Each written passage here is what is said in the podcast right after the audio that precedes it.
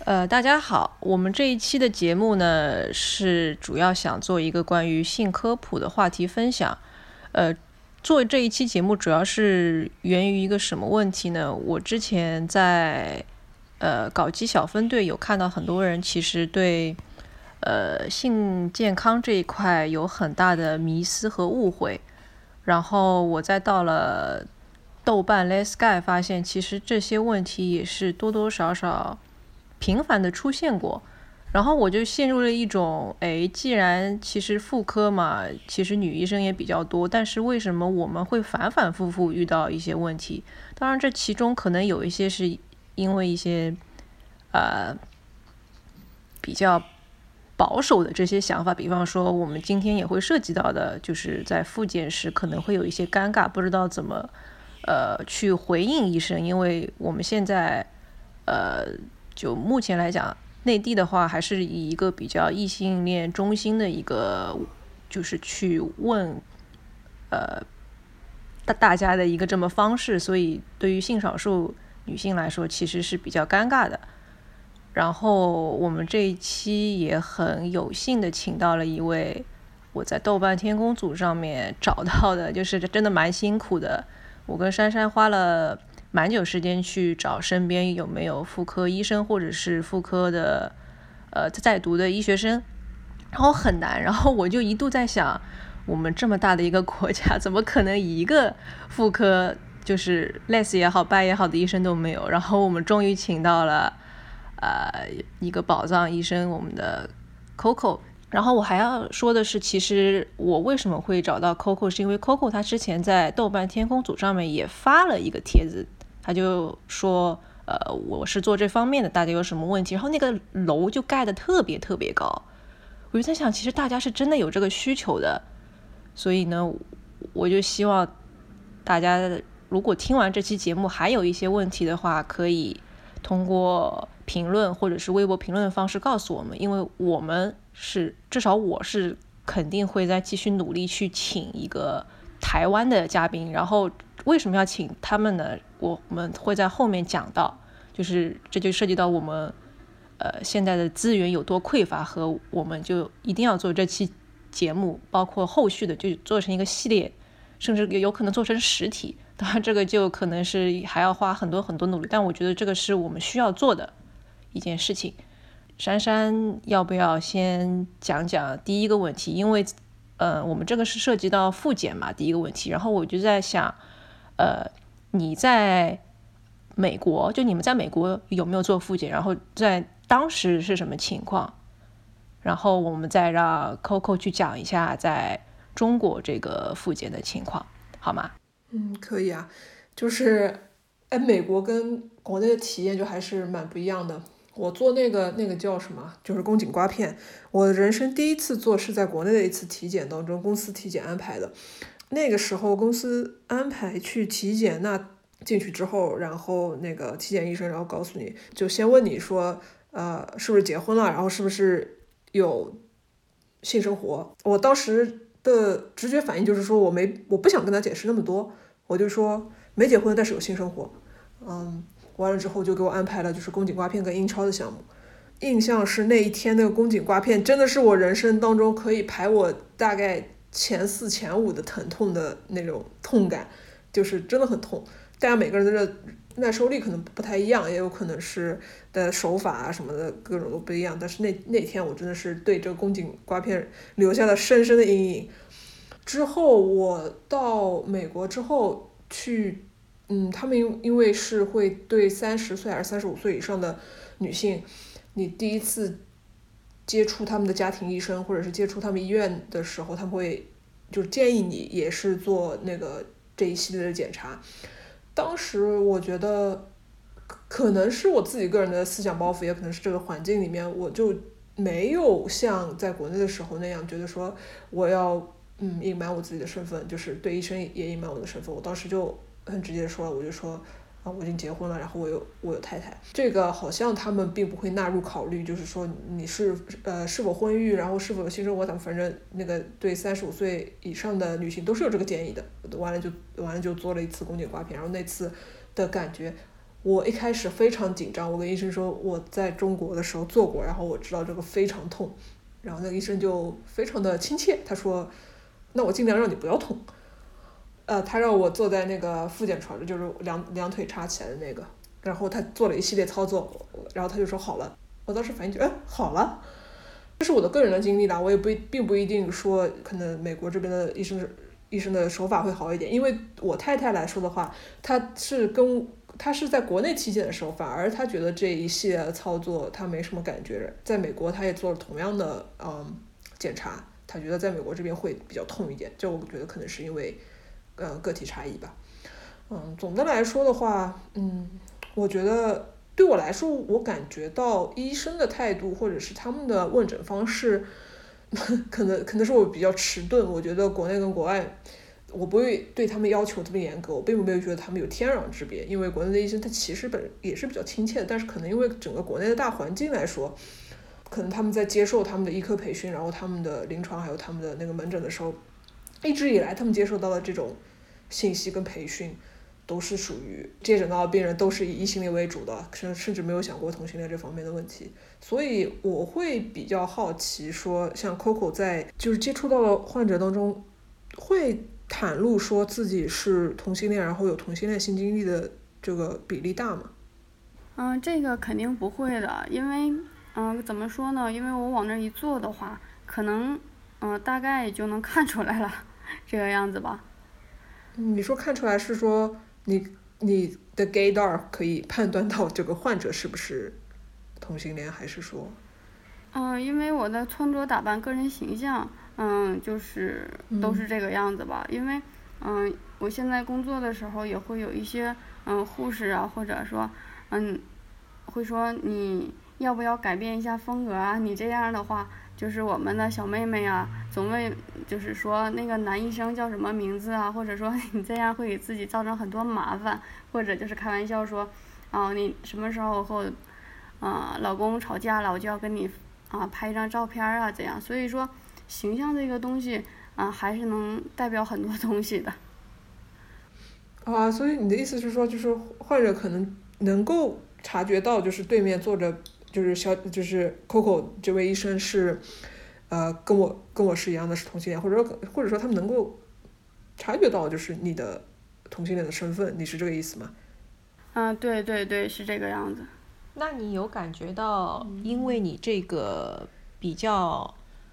容易被同类发现的这么一个外形，有让你就是？感觉到有一些可能就是女同病病人，她看到你，她就好像有点安心，然后就直接跟跟你袒露了自己的那个真实状状况。之前有过这样的事情吗？这个应该是没有过，因为平时如果是在门诊的话，我们的交流时间嗯会比较短，可能是国外是呃一医一患啊或者是什么，因为毕竟在曾经嗯我当学生的时候，可能是老师的一个小帮手啊。或者是什么，就是很难有机会跟我说一些什么东西，或者是跟我交流啊什么的。就那我比较好奇，就是说从妇科的角度，从专业医生的角度来说的话，目前为止国内会区分，就是说有无性生活，然后你这个性生活对象是个异性恋异性对象，还是是一个同性对象，这个在具体的怎么说诊断和治疗方面是会有差异的吗？嗯，其实这个嗯并不是很重要吧，我感觉，嗯，重要的是你自己能接受到什么程度，嗯，是你可以接受窥器啊，或者是那种啊阴式 B 超的那个那种探头，如果你感觉你能够接受的话，你就可以跟他说有性生活，因为国内就是很多医生还是年纪比较大，可能比较保守吧，如果是像。我这么大，二二十多岁、三十啊左右的，他们可能会呃对这个东西有一些了解，但是嗯，像比较年纪大的，可能就会比较保守。重点就是看你能接受到一个什么样的程度。如果因为国内的那个一次性的窥器，嗯号号码都是一个标准大的，就是没有说大号小号啊，除非那种铁制品的才会有区分，可能会有小一号的。那个嗯，一般是给啊小孩用的，嗯，就是成人的话，就是你认为你能接受这个东西，你就说你有性生活；如果是你认为你接受不了，而且你又有什么呃出血呀或者什么需要看的话，嗯，你可以选择嗯先做一个 B 超经腹的，这样再去。如果是再处理不到的话，自己再想办法。哎，这个其实就让我想到一件什么事情呢？呃，我之前问过我一个异性恋的大学同学，然后他跟我说的是，如果很久没有发生关系，他再发生关系的时候也会觉得痛。所以我就刚才听你们在讲，是不是是一个很实际的层面去判断你要不要做？但是我觉得这反过来就变成，其实这个人应该是去做的。但他就因为痛或者担心痛，就去选择不做。那我觉得这样也不太，就是作为医生来讲，你还是要去解决这个问题，而不是说，哎呀，我担心患者会痛，你就不让他做了。我觉得这个逻辑好像也不太准确。我不知道大家明白我的意思吗？就是说，你应该先去判断他是不是可能需要做，然后你其实只要做的是跟他讲。这个探头会让你比较疼，你要做好心理准备。我觉得这样就可以了。如果变成我担心你会痛，或者我觉得你们只是通过手指，所以我也觉得你肯定是很安全的。那我觉得这这这两个态度好像，如果是我的话，我其实更希望医生是他先来问我，就是理想状态是他来问你，你也老实跟他讲我们是什么个情况，然后他可能跟你说这个会有点疼。那不就可以了吗？我是这么想的。嗯，然后我就想问，呃，Coco，你会建议就是说，目前就是内地的环境来讲，最好还是不要很大大方方的看到一个医生就直接跟他说，还是你觉得，比方说，可能有一些年轻的医生可以，年老的医生可以，呃。那种私立的医院可以，不私立的医院大家也就不要讲。你你会有什么建议吗？就是因为真的很多人就，我觉得你那个楼里面应该有人也会问，就假假如复健的时候，很多呃性少数女性不知道该怎么跟医生去讲这个事情，你在这方面有没有一些建议能够给到大家？嗯，怎么说呢？嗯，就算是你。啊，特定的某些医院呀，像私立医院，它本身就是卖服务的，嗯，也是也只能说你遇到了一个什么样的医生，因为每个人都是有个体差异的嘛，可能就是，嗯，哪怕你遇遇见的是一个四五十岁的，嗯，老医生，他也会可能会很开明啊，就像我们有一些父母也是这样，因为我们不确定我们会遇见一个什么样的大夫，什么样的人。就是，如果是你愿意表达，你就尽可能的去表达。但是他能，嗯，得到多少信息呢？也只能说，嗯，他大概能得到，嗯，多少信息，对吧？其实我我认为这个事情的重点吧，嗯，就是，嗯，先看，嗯，你是一个什么样的问题？你是单纯的是只是为了去体检呀，还是说身体出现了一些，嗯，问题？嗯，是嗯有出血啊，有出血呀，啊或者是什么？因为像我们这个年纪，就是嗯可能就是有接触性出血呀，或者是有啊月经期有一些出血，这些比较正常嘛，比较多。嗯，可能一这个问题，我们嗯，那我先举个例子吧，大概我们就会考虑这个出血究竟是怎么来的。究竟是你宫颈上有了东西啊，还是说，嗯，你有接触性的出血，或者是，呃，你子宫内膜，嗯，有一些，呃，嗯，里边有东西啊，啊，或者只只是正常的，嗯，我们这个年纪的就是功能性，嗯，失血，我们都会有一个判断。完了，你你也要就是哪怕是做一个 B 超，还有两种方式，一个是经腹的，一个是经阴道的。重点就是看你能接受到一个什么样的程度。如果实在不行的话，嗯，因为我们也会，你如果跟我说，嗯，你可能会，嗯，怕痛啊或者是什么的，嗯，那我就是建议你那就做啊经腹的 B 超。如果 B 超看，啊内膜啊或者是什么都没有东西，嗯，那我可能会进一步的建议你，啊，要不要嗯打开窥器看一眼宫颈啊，有没有别的情况呀，或者是什么？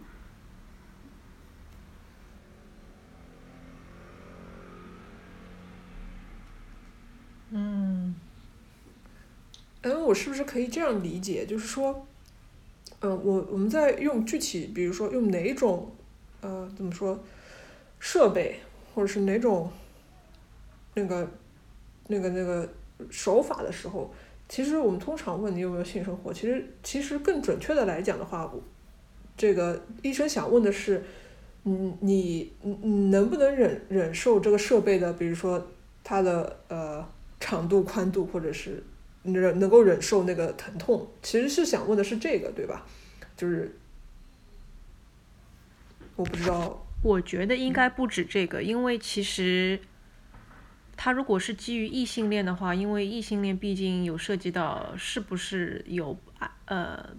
安全措施的性生活，嗯，就是毕竟一个男性的呃生殖器跟手指或者是其他玩具，就是。呃，性少数女性会使用的还是不一样的嘛？嗯，对，这个倒真的是会会有一些差别，所以我觉得除了问痛不痛，就是他来测试你的耐受之外，还是要涉及到进去的到底是个什么东西。嗯，因为其实很多妇科疾病，我觉得总体来说是不不太会被呃女童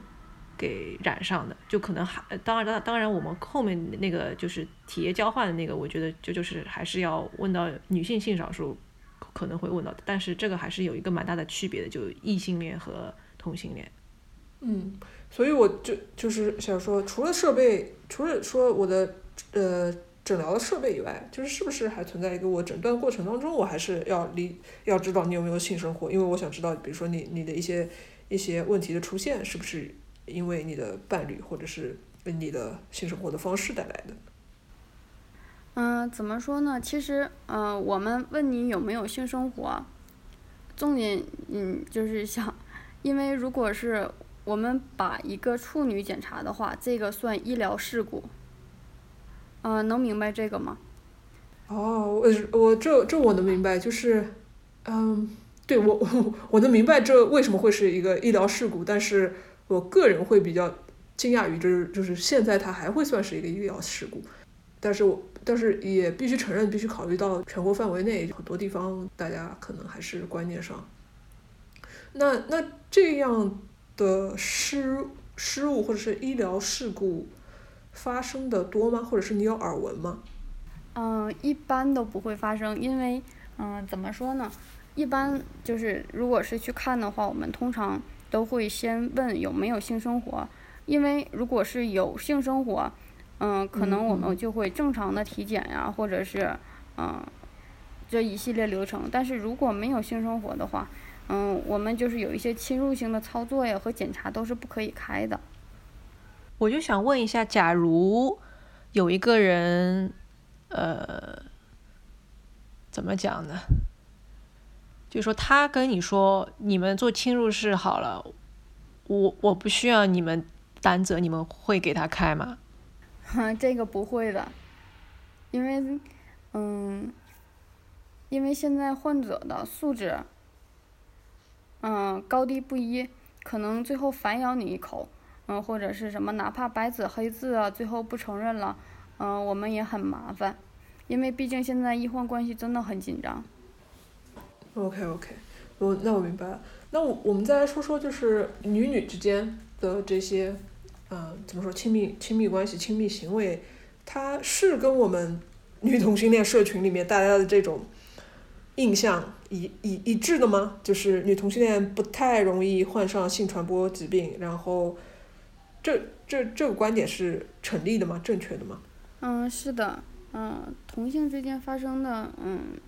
亲密关系要比嗯异性发生亲密关系风险要低得多得多。嗯，尽管低得多得多，但是还是会存在一定的风险。比较好奇的就是，怎么样情况下的体液，比如说性性行为，或者是怎么样情况下的体液交换会达到通过性行为传播疾病的这样一个条件的，就是女女之间的话。嗯，我记得我之前，嗯，在抖音上看见了一个，嗯，笑话吧，就是，嗯，有一个人有脚气，结果他家有一只猫，他就，嗯，总用那个脚去蹭他家猫的脸，而且呢，他这个猫还喜欢舔舔他的脸，完了最后呢，他的脚气就长在了他的脸上。简而言之，就是女女之间也不是百分之百就安全的，也有可能存存在，就是说你有一些本身是有相关疾病的，然后刚好你们两两个人的体体液就这么巧的就进行了交换，进行了亲密接触，那么也就有可能把你的这部分体液 pass 给，就是传递给你的伴侣。是这样，就是有的时候你嘴里嘴里长溃疡呀，或者是什么的。也最好不要用嗯口啊这这一啊这样的方式吧，啊或者是感觉 手破了或者是什么也最好啊做一些保护的措施。哎，所以就可以很自然的引入到我们下一个话题，这就是指套或者是口交套，还有 这方面的呃，你有没有推荐？就是作为医生的话，还是说，呃，其实这个也也不太了解，因为我觉得其实医生和这个具体的呃安全保护产品的这个行当，可能还是有有点远。我觉得，我也其实蛮好奇，假如在国外的话，会是一个怎么一个推荐的方式？呃，珊珊，你在国外就是有问医生吗？或者是医生会主动给你推荐吗？就是针对你的情况，倒是我从医生方面得到的讯息其实蛮少的。嗯，关于那个我人生得到的第一个口交套是在伦敦的骄傲节游行上，就大家都在拍各各种安全套，各种各种各种各样的东西，就就是赚的盆满钵满，就当中就有就是就有那个口交膜。我当时还在想这是什么东西，它有个说明书，大概是你怎么用的。但是，我个人其实很少用到这些就是女女之间保护措施的东西。这个我可能是立了一个不好的示范，嗯，但是我我相信这这些东西就是现在还是蛮有市场的，就是大家越来越注重自己的个人卫生，然后注重这个呃自己性行为亲密关系当中的这种保护跟。呃，卫生措施，我觉得其实是有必要的。我是一个不好的例子，嗯，我以后会加强这方面的 学习。但，但是我我一般我会采取的措施就是，我会要求我自己和对方把手洗得非常干净，就是那个三十秒、四十秒的洗手，然后就就是要洗得非常干净，然后需要刷牙漱口。嗯，这方面的话，呃，不知道不知道 Coco 从医生角度来看的话，觉得这样做够了吗？还是说？口交、口交膜、指套这些其实是必要的，为了健康，可能也是必要的吧。但是有一些情况是也是不必要的，也是不可以的。嗯，就是例如什么呢？因为同性，我之前嗯就是嗯了解的很少吧，嗯这些。但是我们日常工作中，如果是这个女方她就是宫颈糜烂，嗯。或者是宫颈不是很好的话，我们就不会建议她用这个避孕套。嗯。可能如果嗯，如果是延伸到呃，就是同性的这些啊亲密关系的话，可能是如果是一方也宫颈是有一些问题的话，也不会建议她用这个指套吧。但是如这个指套也有它的好处啊，会有避免划伤啊，嗯嗯，也是保护自己吧，这方面。呃，所以意思是指套啊，呃，润滑液是有一些副作用的，是这个意思吗？嗯，只能说在某一方面会有一些，因为就是如果是有一些指套，而且一方又有宫颈啊不是很好，会有一些问题啊，有糜烂面啊，或者是这一啊是不建议用指套的，嗯，别的除此之外，嗯，都是可以的。没有，我就好奇，就是大家在说指套的时候，说的是那种，就是是那种薄薄的、最基础的，像医用手套一样那么薄的那种指指套，就是跟就是就是异性恋用的男生用的那种安全套一样的这样一个很薄的指套，还是说那种带情趣的那种，就是上面带一些刺儿的？哦，我说的是正儿八经就网上会卖的那种直胶的指套，嗯，不是那种带的玩具，对，不是那种情趣的情趣指套。嗯，呃，就我又想到一个。问问题就是前面有讲到呃宫颈相关的疾病，然后因为我们下一期也不是下一期，就是可能之后会做一期跟约炮相关的，这个里面可能会涉及到大家对宫颈糜烂这个毛病的一些迷思嘛。然后刚才刚刚好听到 Coco 去 Q 了一下这个毛病，我就想问一下，呃，这是嗯怎么讲呢？因为这个。病最近几年，其实很多性科普，包包括医生也做了很多科普，就是说这个疾病其实有点被污名化了。就是很多情况下，这个是一个正常的，也不说正常，哎，我不知道该怎么具体更好的形容，就是说好像是六层楼，他应该有写过这方面挺多篇的，就意思是可能这个病大家不要看到就特别的紧张。这是一个比较呃常见，然后也是要分的，就是说你不要看到这个词紧张，还是要看具体是呃到什么程度。所以我就想听听呃 Coco 能不能更细致的解释一下，就是宫颈糜烂，然后就你有没有这几年看到过，包括六层楼之类的呃妇科的。医生或者是一些性科普的，就是在讲这个，其实被我们有点污名化了。其实大家都太紧张了嘛，就看到这个词，就好像你做完体检看到一个癌症指标特别高，你就自己吓得要死。我就想问问 Coco 对这个疾病的一些看法和一些，就假如涉及到的话，就大家应该怎么处理这样的？嗯，因为我嗯研究生读的是妇科肿瘤，嗯，对这个就是。嗯，妇科就是恶性肿瘤这方面了解的还比较多吧。嗯，我曾经也是在门诊一天刷了，嗯，能有小一百个，就是 T E T H P V，就是宫颈筛查这个东西。嗯，怎么说呢？嗯，宫颈糜烂，单纯的宫颈糜烂它不是病。嗯，你只要 T E T H P V 没有问题的话，嗯，就是完全不用处理。有一些私人医院为了牟利啊，或者是有一些，嗯，什么各种治疗啊，就是都是过度的，没有用的，嗯，反而就是会给宫颈造成伤害。嗯，这么说能理解吗？嗯，明白。所以大家就是还是要去正规医院，然后看就是除了宫颈糜烂之外，你的 HPV 的指标是不是有问题？对吧？嗯，对，因为一般我们看宫颈不是很好的话，都会建议他做一个 T H T H P V 这个检查。嗯，只要这两个结果都没有问题的话，嗯，就不用处理。哎，那我们因为毕竟不是妇科嘛，然后可能今天涉及到的问题会有一些呃漏掉的。那 Coco 有没有觉得就你能够想到的一些就是女同？之间的亲密关系就可能会导致的一些妇科的小问题或者是疾病。其实如果说就是嗯女女之间亲密关系会不会造成特定的疾病啊，或者是嗯这样的真的没有。嗯，就像一些嗯可能嗯有一些盆腔炎呀、附件炎呀，嗯只要正常嗯哪怕没有性生活的。啊，小小女孩也也会可能有这些问题。嗯嗯，但是怎么说呢？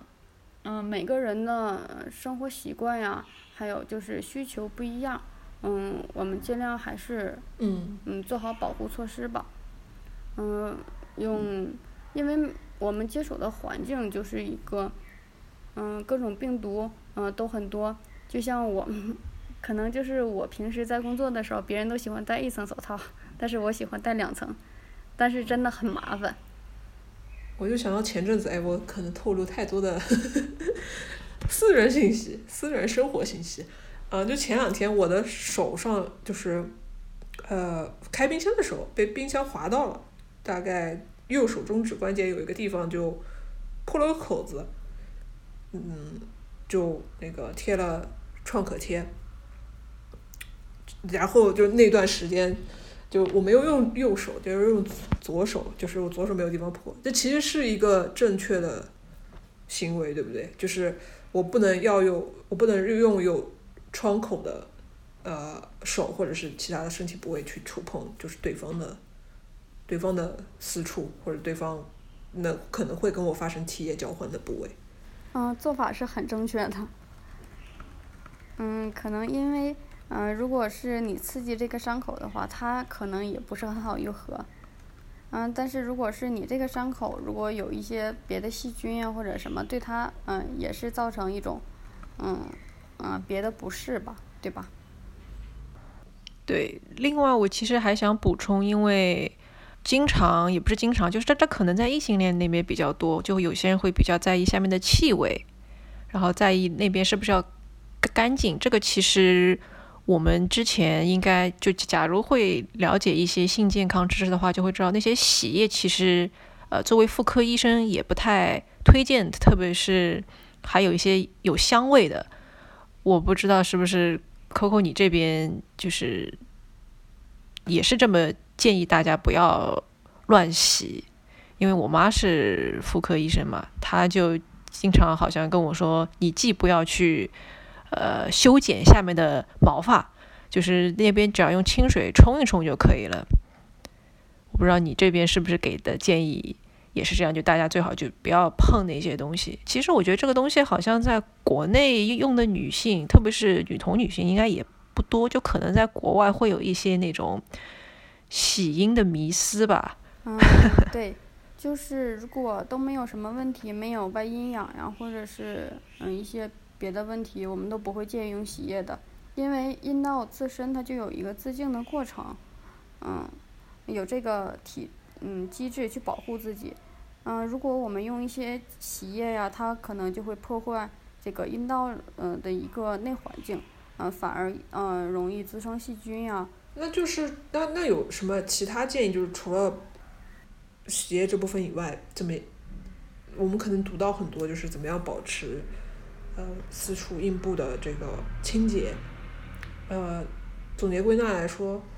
嗯，我多久我多久要换内裤呢？内裤我肯定每天洗，对吧？那那我那我每天洗的这多久多久换内裤呢？然后就是我读到说保持下面的，就是干燥，就是，但是这我怎么保持干燥呢？我洗完澡之后，它下面 就是我在我在我在思考，我在很严肃的思考这个问题。我用毛巾擦，但是毛巾擦了之后，就是我也可能因为上厕所或者是就是性生活，然后下面就是还是会有一些液体在，嗯，这这这部分我们应该怎么样去注意呢？这个就只能说，嗯，用嗯尽量穿纯棉一点的内裤吧，因为我我看他们现在有的内裤也不是很透气那种，嗯，肯定是每天要换洗。嗯，啊，最好不要就是有的，因为有的人喜欢就是长期的垫护垫儿，这不是一个好习惯。至于说怎么保持下面的干燥呢？就只能说，嗯，是擦干呀，或者是别的方法。嗯，就是对于穿呀，或者是，嗯，真的没有什么好的办法。我就在想说，既然大家已经讲了。就是前面讲了很多关于减轻风险的这件事情，那我们就干脆就问一下，就如果两个女生之间的，呃，会传播 HPV 吗？就假如只是，呃，是呃指交和呃口交的话，就会传传播吗？还是说这个可能要涉及到那个剪刀位，就是下下体跟下体的这个触碰？才会传播，我就比较好奇，是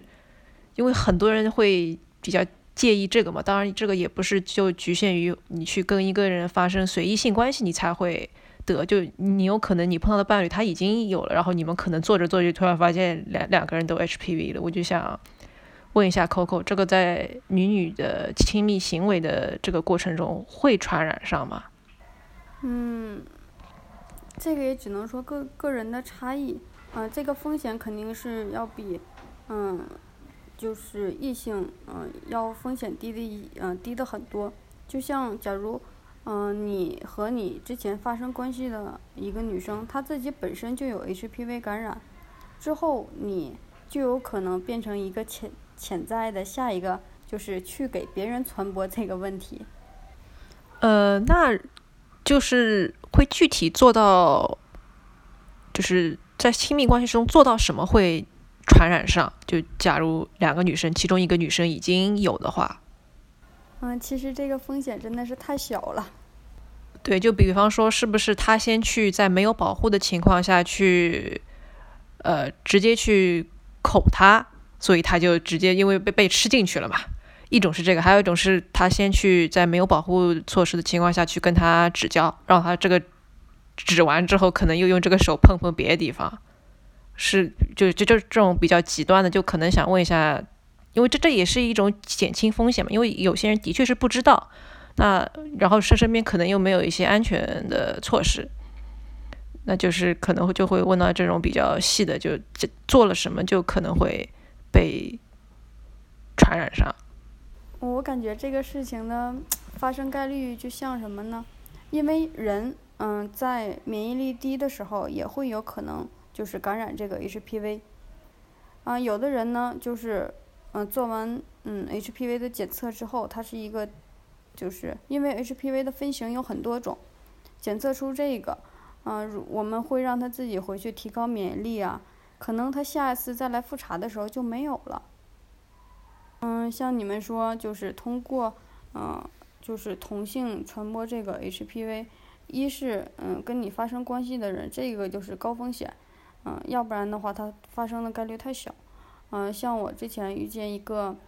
嗯，怎么说呢，处女膜都没有破的女生，她就怀孕了，这个概率真的很小。哎，所以既然就是在发生性行为的这个过程中的传播概率也已经就是够够前面说的那种很小很小，那就是有有很多人有有迷思嘛，就是是不是在外面用一些，比方说他去酒店。住的时候，他直接用酒店毛巾，或者是直接坐在那个马桶圈上，会不会传染？就是这个几率是不是也是跟前前面说的，就是性同性性行为当中一样的，就是很小？就这个只是大家的一种迷思，就这这个都是大家有点夸张了。嗯，会有。嗯，之前我看过一个呃什么清纯的电影嘛，他啊女儿就是因为用了他妈妈。嗯，就是一个亲密关系，嗯，男方的毛巾之后，这个女孩就感染了性病，嗯，这是很正常的，就包括我们去泡温泉呀、去游泳啊，都有可能会感染这些的风险。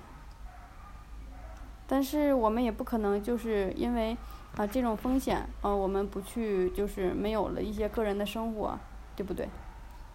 对，我觉得其实我们做这一期节目也是希望能够。排解掉一点迷思，另外一个就是大家也不要就想方设法把生活过得完全无菌和完全安全，因为我觉得有一些人其实已经达到了那种令人发指的程度，就他可能会因为觉得你会发生这个事情，比方说你就不去。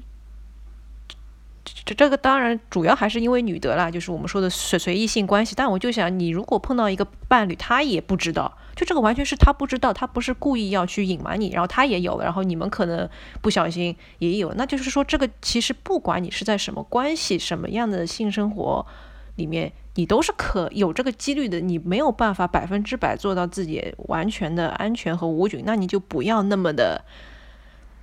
钻牛角尖。或者是以此来去做一些价值观上的批判，我觉得这个其实还是我们想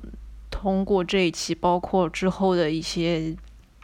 相关的节目去告诉大家的。然后，当然一方面也是的确，我们开头也花了挺大的篇幅去讲，我们现在这个妇科就是内地的妇检的确是有这个情况。那我觉得大家还是。呃，就像 Coco 讲的，因为医生的个体差异是很大很大的，所以你也就，当然，我觉得，假如你这个人是对这方面也很 OK 的，当然，我也是建议大家 OK，因为你想讲就讲，你不想讲你就不要讲。但你如果在犹豫不决那种想讲不讲，你不要因为你面对面的医生对你有什么价值观的判断，就你自己心里要清楚，这个事情是不应该得到价值观判断的。假如你遇到了一个很不好的医生，你就也只能自认倒倒霉，但不要因为他对你的态度，你就觉得哎呦，好像这个是个很不好的事情。我是就还是想这这么跟就是听到最后的朋友就是讲一下的，因为特别是女生这方面本来就已经很不自信了嘛，然后她可能畏畏缩缩的以为找到了一个女性妇科医生还还比较好，结果被人家说了一顿或者是什么那种隐晦的嘲笑，对吧？你们两个女同性恋，那我觉得这个就没必要，因为我们是正确的。就你不要 因为其他人的一些错误的一些想法，就对自己产生怀疑，或者是，对吧？就像你在国内的时候遇遇到了，然后就很担心嘛，很紧张。结果到了美国时候发现，哎，也就这样。但是 Shiki 又是在国内做的比较好，在那边又很粗暴，所以这个其实是，我觉得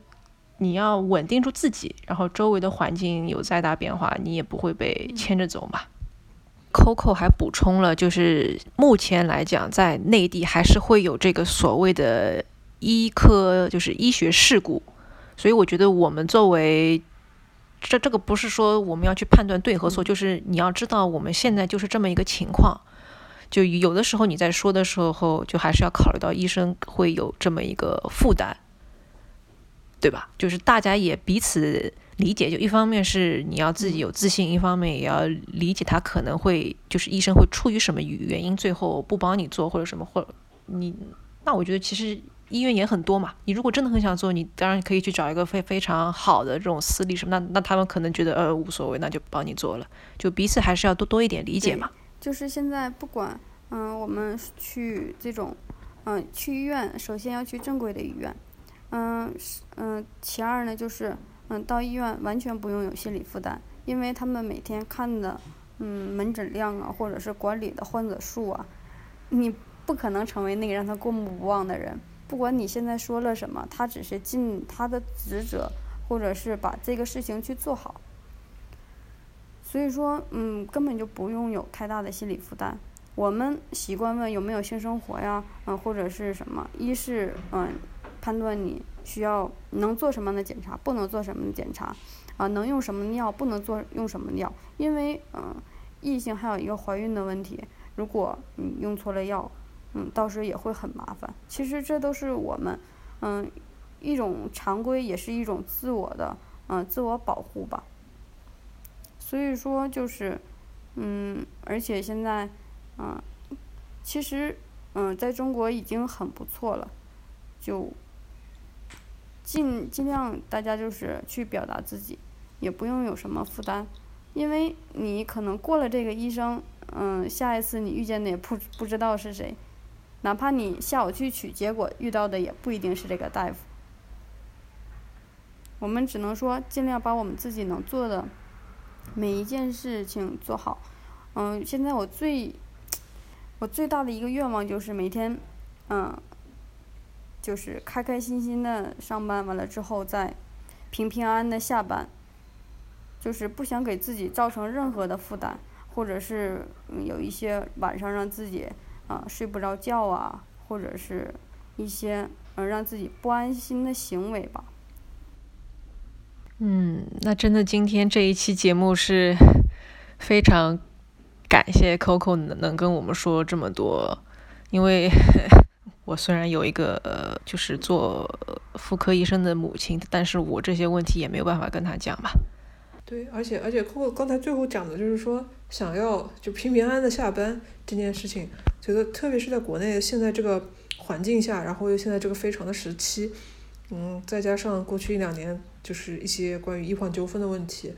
就是致敬所有在一线的医生医生朋友们吧，然后一直在帮助患者。一直在用自己的知识拯救、改变大家的命运，让这个世界越来越好，真是非常感谢。是的，因为你就是在我们还没有想到要做这一期节目之前，Coco 已经在豆瓣上面帮很多人回答问题，已经有那么已经帮了很多人了。就是这这个事情，其实他完完全也不需要去做的嘛。但是我觉得他去做这个事情，包括我我们这一次录这个节目和以后会录一个系列，就是如如果可以的话啊，我觉得都都是在填补，就是我们要承认内地或者说简体中文圈是太缺太缺了。就我们不说一些性技巧，就说性健康科普都很少很少。就包括我们这期节目，因为毕竟时间有限，我觉得涉及到的其实很多人可能还是会有一些疑问嘛。那我们就只能一点一点的去填，然后看一看海外或者是港台的经验嘛。然后，呃，这个我就要说到，我一开始有讲，我们之后想再做几期，这是为什么呢？我在为这一期节目做前期调查的时候，就发现，不要说简体中文了，整个中文的，是针对女童的这些也很少很少。然后我唯一找到的一个是什么呢？是台湾同志咨询热线协会，他们大概在几年前有做过一本叫。呃，拉拉性爱宝典还是拉子性爱宝典？然后他们前几年又通过众筹把这个宝宝典又做了第二版。然后我就在想，天哪，就已经这已经离我们很近了。就这个也不是什么，比比方说跟我们语言不通的一些亚亚洲国，呃，亚洲的地区，它已经有这么一个经验了，而且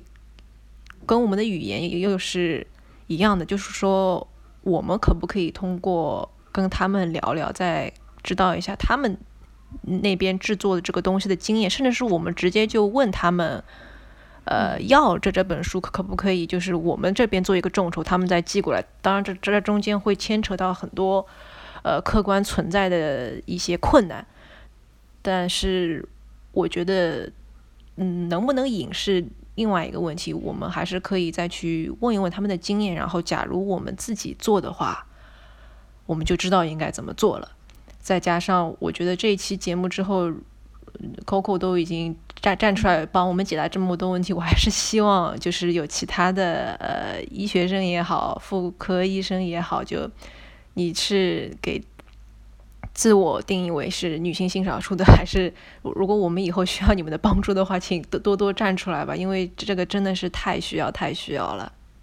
非常感谢 Coco 来参加我们这期节目。如果对本期的嘉宾还有本期的主持感兴趣的话，大家可以在微博上 follow 我们的 ID，黑羊老师的 ID 是黑羊在说什么，我的 ID 是两只中年鸡。嗯，然后 Coco 啊，像我们刚才说了，也会把他在豆瓣天空组的科普楼的链接发在我们的介绍里。那么，谢谢大家，我们下期再见。再见，拜拜。